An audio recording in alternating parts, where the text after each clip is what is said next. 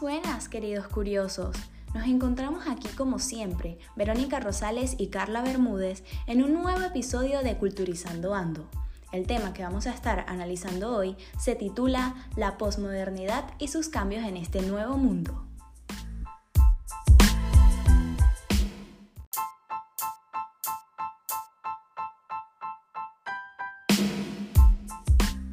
Bueno, antes de entrar en análisis tenemos que explicar primero qué se entiende como posmodernidad. Cabe destacar que este es un movimiento cultural y fisiológico que influenció las artes y el pensamiento crítico a partir de 1960 hasta la actualidad. Se basa en un escepticismo general en, cuestionarse lo planteado desde la razón y priorizar la subjetividad y la idea de lo relativo. Surgió en gran parte como una reacción contra el movimiento moderno que tuvo lugar entre los siglos 23 y 21, al sostener que falló con la puesta en práctica de sus ideas basadas en la formalidad y en futuro prometedor.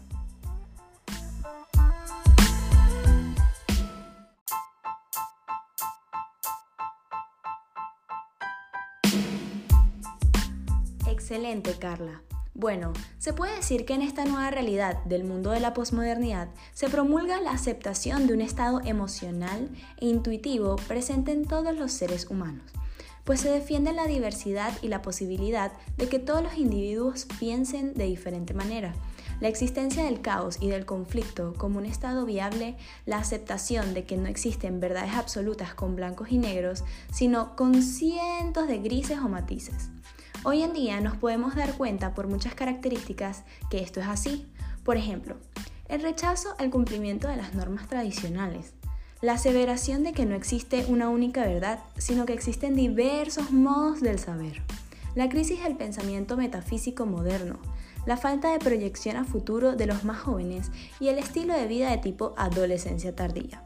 La negación de que las sociedades futuras serán más humanas, más justas y más prósperas porque se basan en las ideas ilustradas.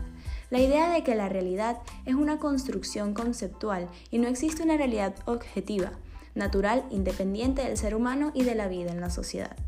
La oposición a la razón y a la lógica, que considera como construcciones conceptuales y por lo tanto válidas solo según el contexto social y las tradiciones intelectuales en las que se practican los aspectos psicológicos de los seres humanos que están primordialmente determinados por la sociedad. En fin, la posmodernidad se propagó en un mundo globalizado, es decir, en el que la economía, la política, la tecnología y lo social se desarrollaron de manera interrelacionada a través de todo el planeta. En este mundo globalizado, tanto las utopías y la fascinación por el futuro incierto como la valoración del pasado y de la historia quedan en un segundo lugar. Lo primordial es el presente. El hombre posmoderno se define como desilusionado, alejado de la promesa de progreso y entregado a un sistema de consumo instantáneo, como búsqueda de placer y satisfacción. El foco del poder se centra en la industria del consumo de la que forman parte. También los medios de comunicación en los que sus representantes adquieren más importancia que las ideologías a las que representan. Los medios de comunicación se convierten en los principales transmisores de cultura, sin un enfoque específico, excepto controlar y dominar la conciencia colectiva según intereses de grupos de poder y dinero. Las redes sociales, la mensajería instantánea y los sofisticados dispositivos tecnológicos irrumpieron con ese poder y control de manera parcial y permitieron que las personas interactúen entre sí aunque estén en puntos distantes del planeta y que hablen de cuestiones que no se mencionan siquiera en los medios masivos de comunicación.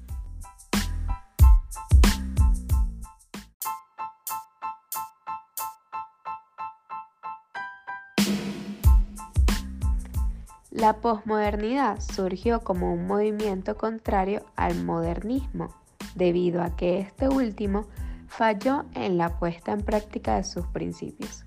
Sin embargo, el posmodernismo, además de ir en contra de la modernidad, evidenció ciertas contradicciones o ideología avivalente.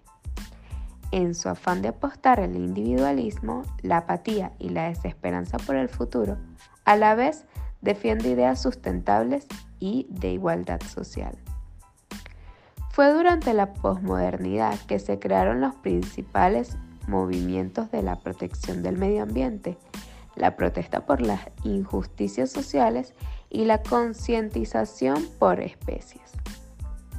Me gustaría cerrar diciendo que los cambios que afectan al Estado son solo uno de los aspectos de esta transformación y, como tales, son indisociables de los movimientos de fondo que agitan lo social. El ingreso del Estado en la era del de la posmodernidad se traduce en el cuestionamiento de sus tributos clásicos, sin que sea posible trazar los contornos de otro modelo.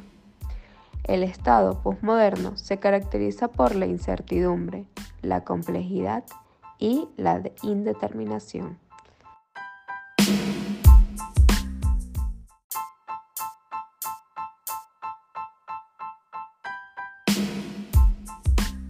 Qué interesante, Carla.